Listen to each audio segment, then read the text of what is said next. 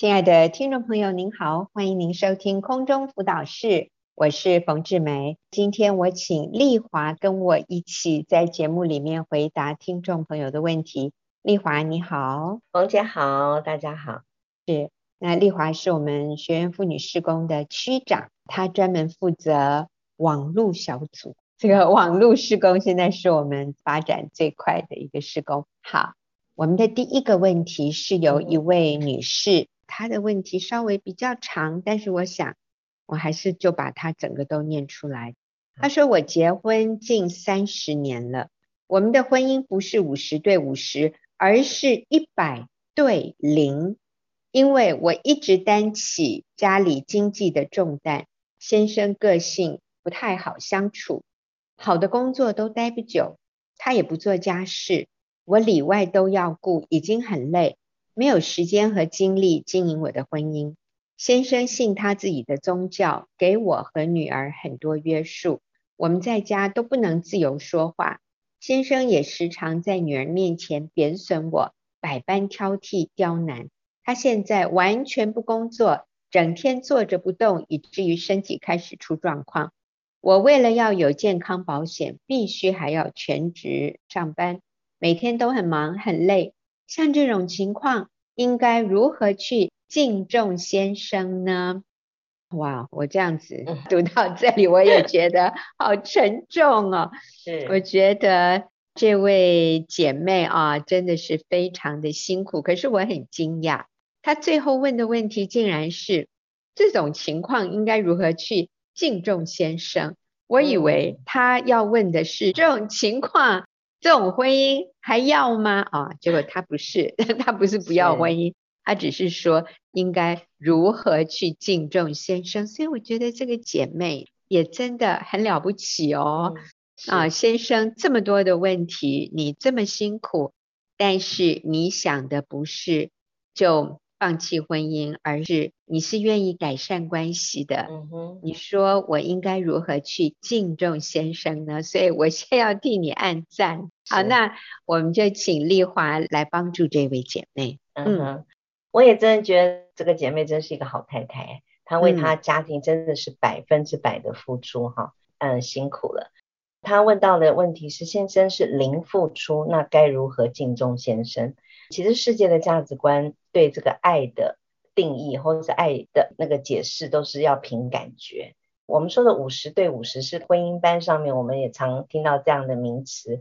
五十对五十的意思是你对我好，我才愿意对你好。那你要先爱我，才值得我去爱你，或是值得我敬重你啊。那个五十对五十不是。要大家五十五十平等，这样哈，好像男女平等，我们不是这个意思，嗯、是说世界的价值观是你要对我好，我才对你好。在婚姻班里面特别教导我们的是，其实真正的爱是什么？像基督信仰的爱，是真正的爱，是无条件的，那是不凭感觉，而是定义去爱啊，是一种决定，不是感觉，是决定，而且是决心，不论对方付出多少。那我就是百分之百的付出，即便对方是零付出，但我还是定义啊百分之百的付出，像基督耶稣对全人类的爱一般。嗯、对先生的顺服跟敬重呢，怎么做到？其实是相信神给先生的这个位分。嗯，圣经上面说，丈夫是妻子的头，不是丈夫有没有啊付出，他配不配得我们敬重顺服，而是我们相信神给先生这个。头的位分，所以我敬重他。那我敬重他，我顺服他，是因为我相信神。嗯，嗯是。所以我重复一下是，是我今天身为一个妻子，上帝给我的一个角色，就是我敬重顺服我的丈夫。我敬重顺服丈夫，不是因为他表现得够好，嗯，不是因为他跟我有对等的付出，甚至。在这位妻子的眼中，先生付出的是零，嗯、然后呢，我们觉得我们自己付出的是一百啊。即便如此，只要他是我的丈夫，我就有那个责任。上帝吩咐我的角色就是去敬重、顺服他。所以，我们敬重顺服的根据不是对方的表现，嗯，我敬重顺服的根据是因为这是上帝吩咐我身为一个妻子该做的。嗯哼，那其实我也 顺便一提哈，嗯，啊，刚才这位姐妹你在问题里面提到的全都是先生的不好，全都是。他的缺点，或者他没有做到的地方，他亏负你的地方。嗯、那当你讲到自己的时候，你讲你几乎是完美，哈，你觉得你是付出一百，我相信你真的非常认真努力的付出。可是我们来想一想，当一个人在婚姻里面，他感受到的是对方。完全否定他，他所付出的任何都被对方讲成是零，而对方为他自己打一百分，可是帮我打零分。哦，那我觉得我会非常的挫折沮丧，我真的会很生气。嗯，我会觉得我任何的付出你都没有看到，而且。给我零分，我想这个就会让我自暴自弃，嗯，更没有自信。你提到你先生已经完全不工作，我想他就是非常沮丧，他认为自己很失败，他认为自己很没有价值，是他已经被你打零分了。我在想，他没有要求要跟你离婚，嗯。其实也很不简单哈，所以我想你先生应该不是像你所描述的完全零付出。嗯，对，所以我想我们真的就是我不能改变别人，我只能改变自己。那我看到这位姐妹，你问的问题非常好，你问的是我要如何去敬重他。嗯哼。我想，我们真的先从去看到丈夫做到的一点点好啊。嗯、那我想，至少我发现你没有说他有外遇，哎，至少他对你是是忠诚的。嗯，对，他在女儿面前贬损你，可是你在他的背后贬损他也不少，哎，你跟我们讲，对他非常多的贬损。所以，我们自己先来改变，我们就停止贬损他。我看看可不可以找到一两件他做的好的事情，来谢谢他，来肯定他，或者有些人用表扬，就是赞美的意思。我可不可以赞美他？我可不可以表扬他？我可不可以说一些好听的话，去肯定他所做的那一件好事？至少他没有离家，至少他没有外遇。我想这两点已经很了不起了，是值得我们去肯定赞美的。是，我也觉得男人真的是非常需要被肯定，跟知道他做的他是有价值。那我相信先生啊、呃，还有父亲这个角色，就是他的价值存在。其实我想补充一下，我前不久才。嫁女儿，嫁第二个女儿，在这个婚礼的时候，当我看着我先生牵着女儿走出来的那一刹那，我好感动。然后当他把女儿的手交给另外一个男人，然后把他的头纱这样盖起来的时候，我都感动的要掉眼泪耶。我就那时候就想，嗯、哇，还好我的先生一直对家这么忠诚，一直守在家里，以至于我女儿出嫁的时候是可以被爸爸牵着走出去的。嗯所以，哦，那时候我也是很感动。所以，我觉得父亲的角色，虽然他在那里，我们看到了好像是他没做什么，但是其实他很重要的。他在家是非常重要。嗯、而且，我现在哦很可爱，他坐到位置上就说：“我刚刚这样可以吗？我这样可以吗？”我说：“非常好，非常好。”对，他好需要得到一些我的肯定跟赞美。对，一个男人他好需要。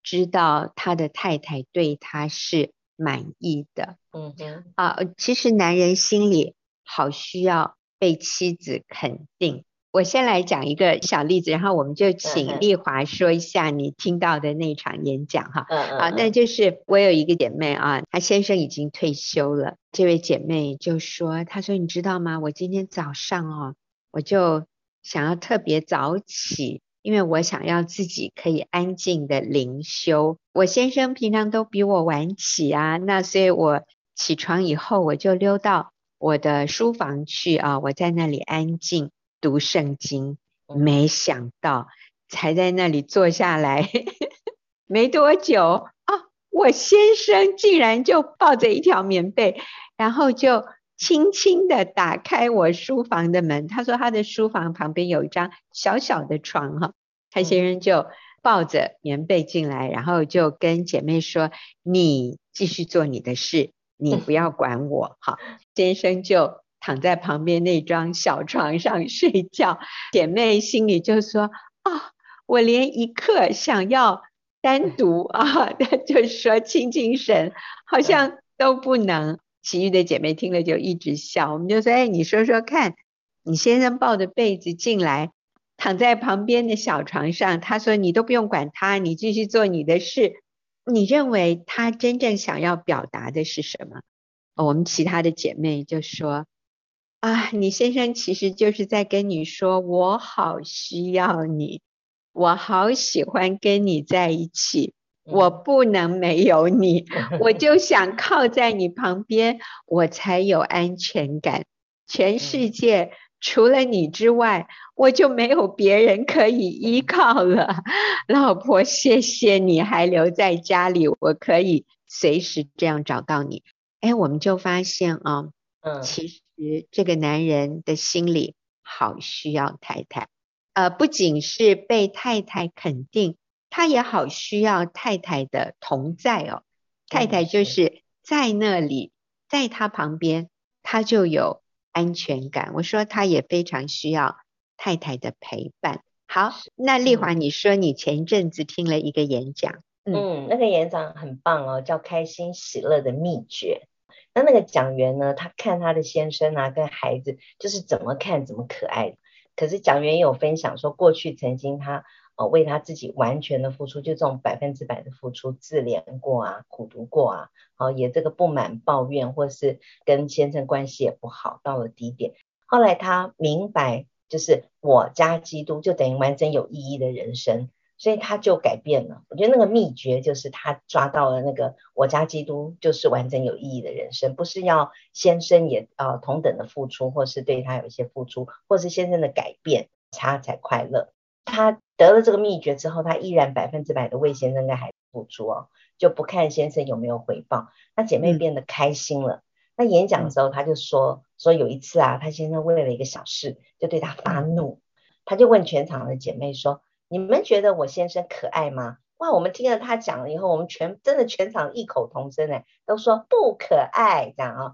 但讲员呢就说，我觉得他可爱，他就可爱。他说他先生在发怒的时候，他真的没有生气哦，而且也没有自怜，他就跟他先生说，老公，我觉得你好可爱哦。对，我就觉得这姐妹哇，真的是，她真的是抓到秘诀了，她完全不受她先生影响。所以他们现在夫妻关系非常好，嗯，是，所以其实他的先生也不相信自己可爱耶，你知道那种乱发脾气的人，乱发脾气的人其实都很厌恶自己的，所以他先生就问他说：“有吗？我有可爱吗？” 他说：“有。” 我说有就有，对 对对，好，所以我们看到真的爱是一个决定。爱不是一种感觉，是。所以姐妹，我觉得你很棒，你愿意敬重你的丈夫。我们要说，敬重也是一个决定，敬重也不是一种感觉，也不是根据对方的表现。你很棒，你愿意敬重你的先生，那你先生现在非常需要你的肯定，你的赞美，就是我们说每日一句，你一天。为一件事情赞美、肯定或者谢谢他就好了。我相信，就是从每日一句、每日一次肯定赞美，我相信你们的关系会有很大的改善。好，我们休息一会儿，等一下再回来回答问题。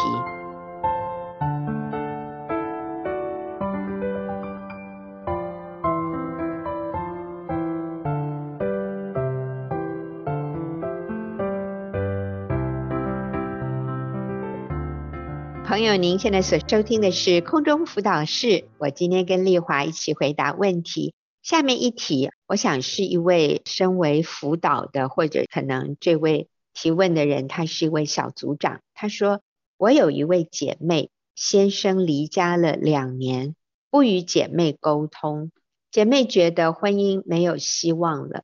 姐妹也写过悔改的信，先生不予理睬，姐妹快放弃了。”我鼓励姐妹继续做正确的事，姐妹该怎样做呢？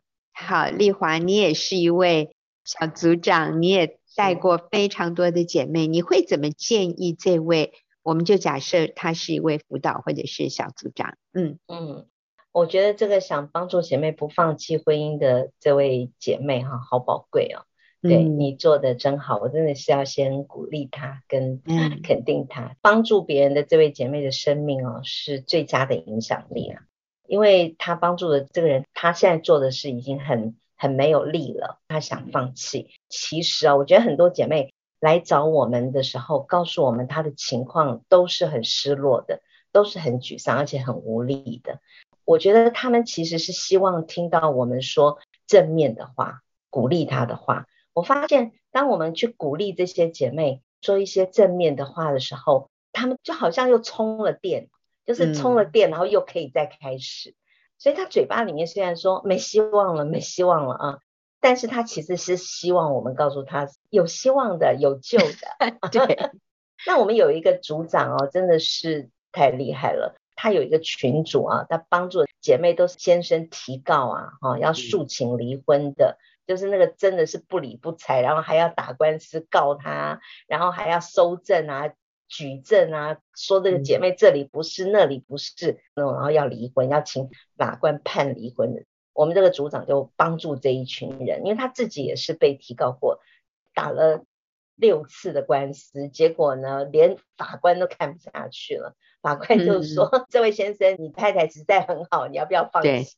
不要再 告了。那这个姐妹帮助这些姐妹的时候，她最常说的一句话就是“有救有救都有救”，好，然后再处理都有救啊。每次说到这句话，我觉得连我们其他的组长都被鼓励，哎，我们都觉得哇，连他都说有救，那我们真的继续要有信心，要有盼望。其实哈，信心是会感染的，嗯，所以我们的信心会感染我们身边的人。如果我们认为有救有救都有救，嗯、你知道吗？我们旁边的人听了就是哦，真的哦，你觉得还有救？我们就说有，非常有救。啊、嗯，你知道我们以前是有实体的婚姻班，婚姻班结束以后，就会有人要来请教一些问题。往往当这些人跟我叙述了他的问题、他的困难之后，就像刚刚丽华讲的哈，嗯、我就跟这个人说，我说我觉得你的婚姻很乐观，嗯，我觉得你的婚姻很有盼望。他们就睁大眼睛说：“真的哦，你觉得我的情况很乐观？”然后他们接着就会说：“可是我不认为耶，我觉得我的婚姻没有救了。”我说：“让我告诉你，你的婚姻哪里怎么样的乐观？”我就说，第一，你愿意来上课，代表你愿意挽回婚姻。第二，你还来问问题，其他人听完课就走了，你还来问问题，代表你是很愿意，你是很有动力要来解决问题，你是很愿意付代价来改善这个关系。我说，所以你的婚姻很乐观。我说，还有，我告诉你，你愿意信靠神。所以你加神就等于绝对的多数了，OK？你加上帝就是大多数，所以你是非常有力量的。你跟上帝一起就可以挽回这个关系，只要你不放弃。你知道，当他们听完了，他们就说：“真的哦，你觉得很乐观哦？”我说：“对。”我说：“那但是我这个礼拜给你。”一个功课，一个功课就好。那你就记得这个礼拜只做这一样功课，就是我们刚刚在第一个问题里面，我们给那位姐妹的，其实我都没有叫他们每天说一句，我说你就今天回去做一次就好了，嗯、然后你下礼拜来告诉我结果如何。就是你回去对你先生说一句谢谢他或者肯定他的话，我说你觉得可以做到吗？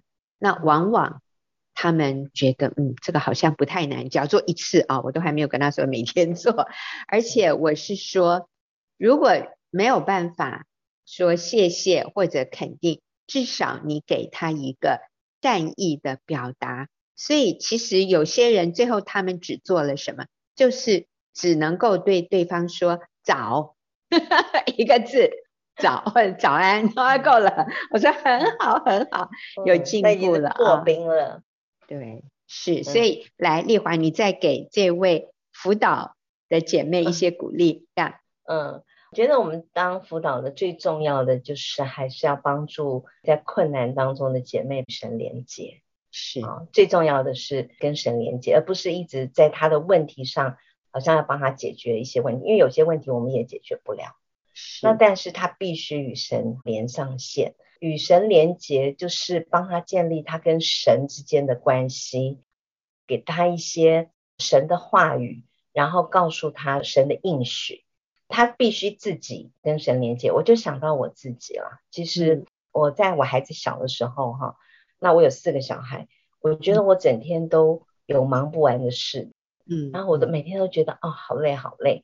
其实那时候我也是很需要，常常会想要找辅导，这样就会觉得好像我好累啊。我对我的先生有很多的不满意，因为我先生每天回来的时候，我会期待他能够帮帮我。但是他也累了一天呐，啊，很精疲力尽，所以他常常就吃了晚饭他就睡了。那时候呢，我就记得组长帮助我的就是与神连接。我明白神是爱我的，我明白神对我是不离不弃的。我常常在读经的时候读到神对我的爱。我就记得有一天晚上，当我忙完一切，就所有的事情累的累到要睡觉的时候，我是整个头趴在我的枕头上的。然后很奇妙的是，我的心中哦，就想起一句经文，那句经文就是“我以永远的爱爱你”。哇，我那时候好感动，好感动啊！因为我觉得神亲自用他的爱充满我，我那时候就有感觉，好像我感觉我躺卧在神的那个怀中，这样子被神抱着，那我立刻就被神的爱充满。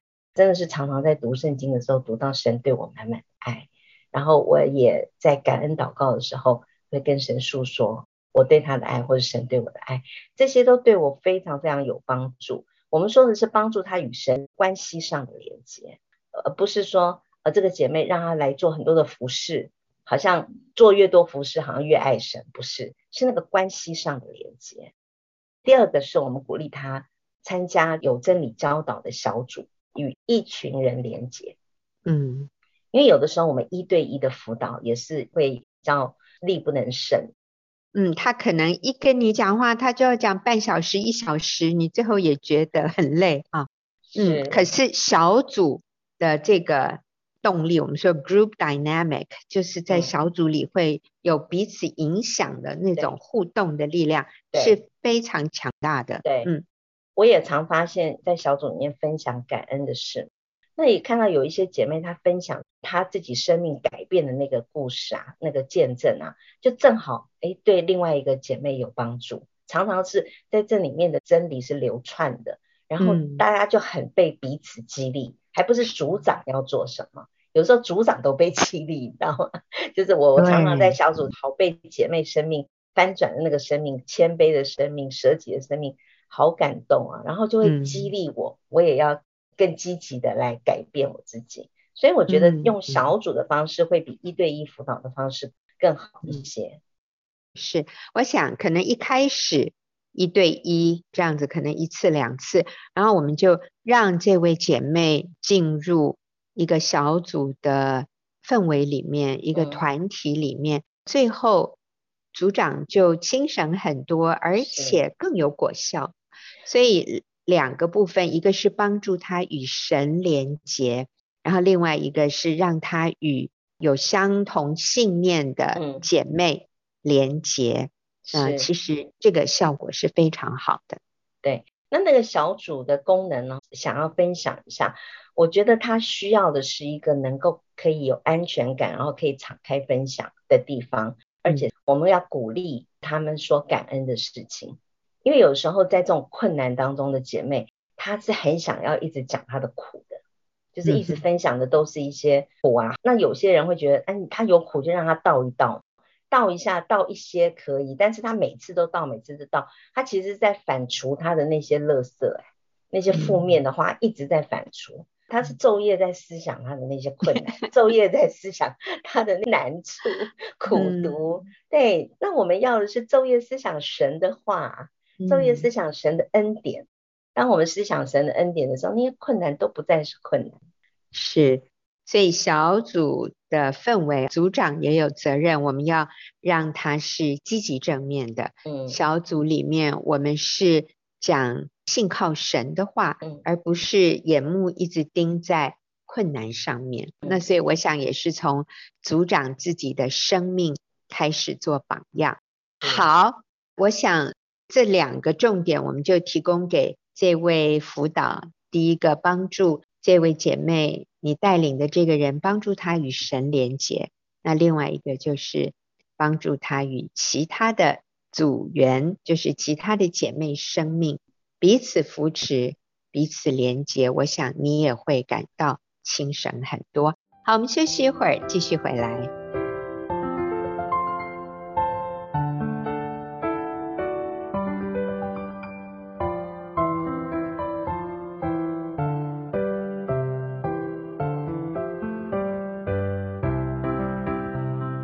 朋友，您所收听的是空中辅导室，我是冯志梅。我邀请丽华跟我一起回答问题。那下面这个问题也是一位姐妹，她说因为有产后忧郁症，自己带小孩有困难，先生要我们找保姆，自己内心很多挣扎。产前先生似乎就发现我有这个需要，当时我表示要自己带孩子。可是产后才体认到这样的痛苦跟辛苦，给保姆之后，自己面对内心的状况，心中也非常矛盾与挣扎。目前预备自己希望日后能带孩子，可是先生没有非常支持。好，所以这位姐妹她是很希望自己带小孩，可是自己有产后忧郁症。那我想她的先生好爱她，嗯，所以安排了现在孩子是交给保姆带。可是这位妈妈自己心里面很多矛盾与挣扎，她还是希望有一天是可以自己带孩子的，可是感觉到先生没有非常的支持。好，丽华，嗯，是我们常常在节目当中啊，或者是教导里面，我们鼓励妈妈亲自带孩子。嗯，这个不是一个律法，妈妈亲自带孩子是一个受祝福的事情，但我们并不是说用这个律法去牢笼自己，或者是定罪自己。如果我没有办法带的话了，那我是觉得，如果这位姐妹的先生哈极力反对，我相信他对他的太太非常的了解，他应该是觉得他的太太真的怕他太辛苦啊，或者是他观察到就是可能目前需要有人帮助嘛。所以，如果你先生极力的反对，那你也争取过，也试过，最后不得不给保姆带的话，我也是鼓励这位姐妹，就是要放宽心，不要定罪自己。那如果因为身体的需要，我是觉得是可以找帮手的，不是说我们不带孩子，然后可能我就是去工作，那我觉得这好像也没有休息到，因为他呃可能身体的关系，可能需要休息。那我是认为。身体的需要是可以找帮手，然后一个好的做法的，我的建议是可以请保姆来家里协助，就是一天可能一两个小时啊，OK 啊，或者是看自己家里的经济的需要，或者是呃有没有亲人可以帮忙一天，好，可能一个钟头或是两个钟头可以稍微休息一下。我的建议是这样子，我也鼓励这位姐妹，产后忧郁症是会好的，有的时候是短暂，因为她就是刚生完的时候。啊，是有身体上面、心理上面的一些变化，会痊愈的，是可以全心照顾孩子的。那我们五月二十六号有一场网络讲座，叫做“陪你慢慢走，自助助人走出负面情绪的泥沼。那这个讲员呢，就是自己躁郁、忧郁都有。这位姐妹呢，她怎么样从这样的忧郁症里面走出来？甚至她其实在整个这个生病的过程当中，她是常常犯了又好，好了又犯，这样子起伏的。这位姐妹从头到尾，她的孩子都是自己带，嗯、而且那个孩子给她很多的祝福。嗯，嗯，是。其实我也看到这位姐妹说，你的先生并没有非常支持。嗯、那我想，那是因为他爱你。啊、呃，如果你的情况越来越好，我相信他是会支持的啊。那我也在这里也提醒你，不需要单独的独自奋斗受苦，你真的是可以加入一个小组，在小组里面有姐妹们的支持。刚才丽华提到的陪你慢慢走的这一位讲员，嗯，他是。在妇女小组里面得到非常大的支持。她说：“姐妹们随时都会关怀她。”其实还有一个部分我也要提出来的啊，产后忧郁症当然是有体内荷尔蒙的变化造成的影响，但是另外一个部分，我想也会是一些因素。很多女人在生完孩子以后，她会有。很多的担忧，是像自己没有能力照顾好孩子，怕把孩子带死掉啊！我也曾经这样 担忧，真的耶！我想这么这么小小的一个 baby 会不会死在我的手里？然后我很担忧。嗯，那当然也有自我价值感的低落，觉得自己已经就没有像以前，譬如说单身。或者没有小孩的时候，没有那么自由了，没有办法再像以前光鲜亮丽了。哎呀，我的身材也走样了啊！我因为生孩子，我胖了多少公斤？瘦得回去吗？我的身材能恢复吗？还有，如果我容貌慢慢走下坡，我的先生还会继续爱我吗？他会对我忠诚吗？那我如果自己带小孩不能上班，这个是不是也就缺少了成就感，那种自我实现的机会？所以我想有很多这些问号是我们需要来好好面对，要来确认我的价值在哪里，我活着的目的，我活着的意义是什么？那我想丽华，你你有过类似的经验吗？产后忧郁？我记得非常清楚的是，在我第生第三个小孩坐月子的时候，对，那个时候我真的是在月子中心里面，就是经常会莫名其妙的流眼泪，嗯、然后流眼泪是是一种想到当时我害怕的是害怕我会死掉，如果我死了，我的孩子怎么办？嗯、呃，我就不知道莫名其妙有这种恐惧，然后常常会哭这样，嗯、也感谢神，因为。那时候我已经认识神，而且被真理教导，所以我也明白，就是再一次思想我在基督里面的价值。那个时候我就想到，我生命当中最重要的是什么？因为我那时候是个职业妇女，嗯嗯，觉得是圣灵的光照，就光照我，让我去思想，就是到底我生命当中最重要的到底是工作还是孩子？我就突然想到，真的，我我就想，如果我真的死了。我觉得我好像不会担忧我的工作，嗯、因为我觉得我的工作只要我不在，都会有人取代，而且立刻取代。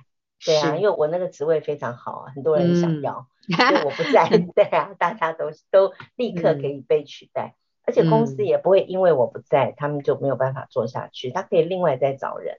那但是我就想到，如果我不在，我死了，我的孩子真的是会很伤心哎。我觉得影响最大的还是我的孩子，我的家人。所以我觉得那一次也是神对我特别的光照，嗯、就是光照我，我人生的优先次序是什么？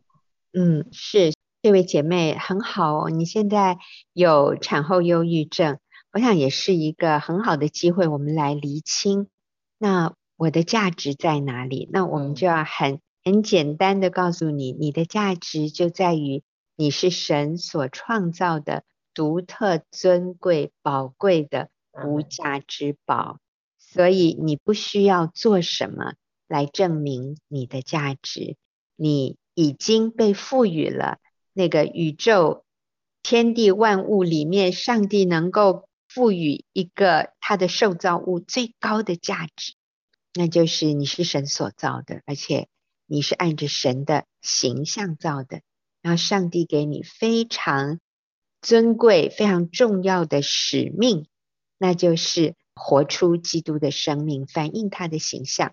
那上帝今天让你成为妻子，成为母亲，哇，那你就好好发挥身为妻子和母亲的价值。你的价值已经是被赋予你了，所以你不需要去证明，你只需要活出你的价值就可以了。所以。刚刚丽华讲到五月二十六号有这样的一个网络讲座，陪你慢慢走。我想你进到学员，园是花园的园哈，学员馨香女人网站，你会在上面看到这样的一个 DM，你就按照 DM 里面讲的方式报名，你在网络上听这样的一个讲座就可以。好，我们休息一会儿，然后再回来回答问题。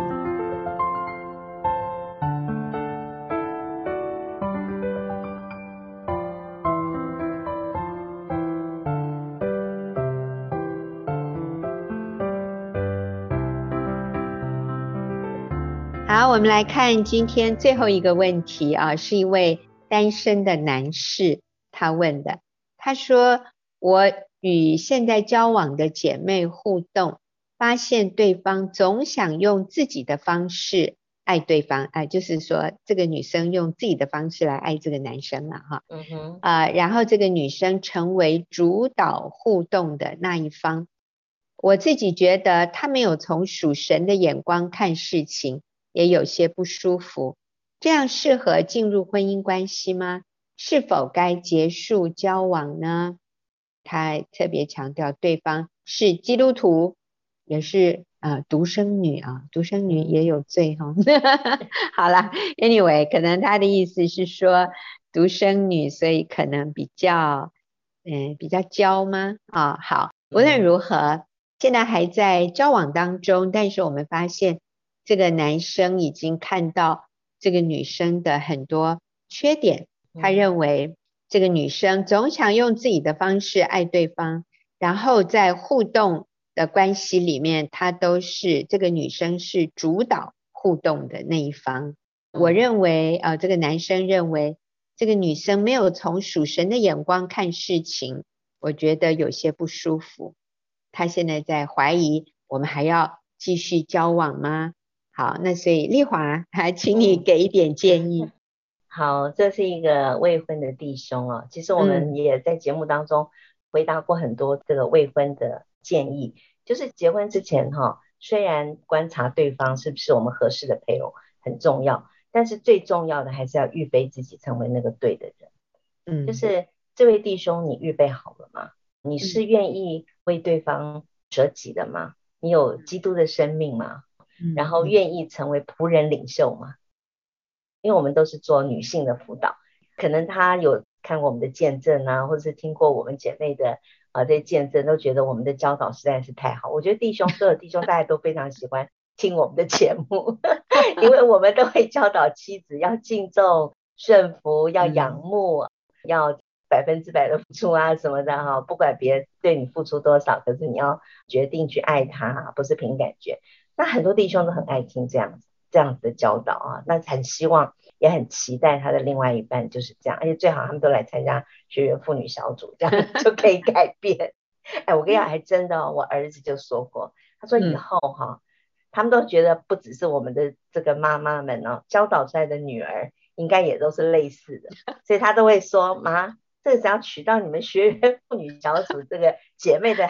女儿哈，应该都是很幸福的。所以你看，连我还年轻的这个儿子听到他都很渴望。啊，那谢谢你儿子的肯定。那我在想啊，其实，在谈恋爱的时候，因为女孩子要成为我们教导的这样的样式，的确，她也是要有一个成长的过程。嗯，所以我鼓励这位弟兄哈，第一个，我其实觉得要先成为一个对的人。那也有一个很好的方法，嗯、就是鼓励你参加我们的弟兄小组。好，我们弟兄小组有教导弟兄如何成为一个对的人，一个怎么样去做一个预备自己，成为一个好的丈夫。我会觉得在谈恋爱的时候啊，蛮多的女生她刚刚说，总用自己的方式爱对方，成为主导互动的那一方。我觉得女孩子在谈恋爱的时候，有的时候会会有一点就是公主嘛，就是好像 很希望男朋友多一点疼爱啊，很撒娇啊这样的。其实我有两个女儿，那我有一次呢，我就跟我先生说：“哎，你女儿怎么那么公主啊？怎么好像什么都要听她的？”我都替那个她男朋友有点抱不平。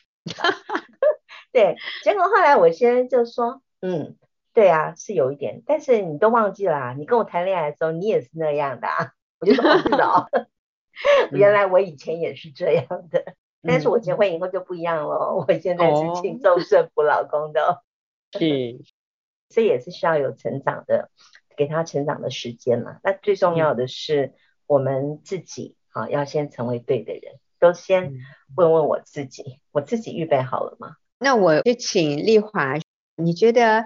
男人要怎样才算是预备好？我觉得第一个就是他有愿意舍己嘛，预备好自己将来在婚姻当中，他愿意百分之百的呃舍己，就是不论我的太太她有些什么样的需要，我都愿意支持她，然后把我自己的自我中心的那个部分先放低一点，先以她的需要为优先。愿意为他舍己，然后舍掉我自己的那一个部分，然后还有我是不是有责任感？嗯、我是不是可以给我的妻子、给我的家人一个安定的家？我的工作是不是稳定？嗯、我能不能有在经济上面可以供应我的家人？我们鼓励妈妈在家带孩子，所以弟兄如果有长期听我们的节目，都知道他要要预备好，就是我我们家就是一份薪水。所以，我是不是能够在经济上面，我有责任感、稳定的工作，而不是一个换一个啊？嗯、然后可以给他有经济经济的供应。然后很重要的，我觉得那个对的人，还有一件就是我自己是不是跟神的关系是非常紧密？嗯，我们人生当中真的有非常多我们自己人都没有办法解决的，或者是我有很多随时随地我都需要从神来的智慧，跟我跟神的关系。是不是那么连接？我觉得最好的样式就是我学习基督的样式啊，一个我愿意学习基督的样式，嗯、成为像基督一样那样的人，谦卑、舍己，嗯、然后呃愿意付出。我觉得这就是一个对的人的预备。嗯，真好。那我也最后做一个简短的一个结论哈。我想这位弟兄啊、呃，我要说，结婚以前你是自由的。你是可以决定不继续跟这个女孩子交往，所以如果你对她有那么多的不满意哈，你对他有呃那么多跟他在一起不开心，你觉得不舒服，你是可以分手的。好，所以这是第一个，这个跟结了婚以后不一样，结了婚以后我们就不离婚了，嗯，可是结婚以前要分手，你是自由的。我也要说，如果你不愿意改变对这个女孩子的看法，我们就假设这个女生不会改变啊。那所以你如果不愿意改变对这个女孩子的看法，那我还真鼓励你就分手，因为你带着这么多的不满跟她交往，我觉得这个女生也好辛苦哦，我觉得她也很受伤啊。那这是第一点。第二点呢，我真的要提醒你。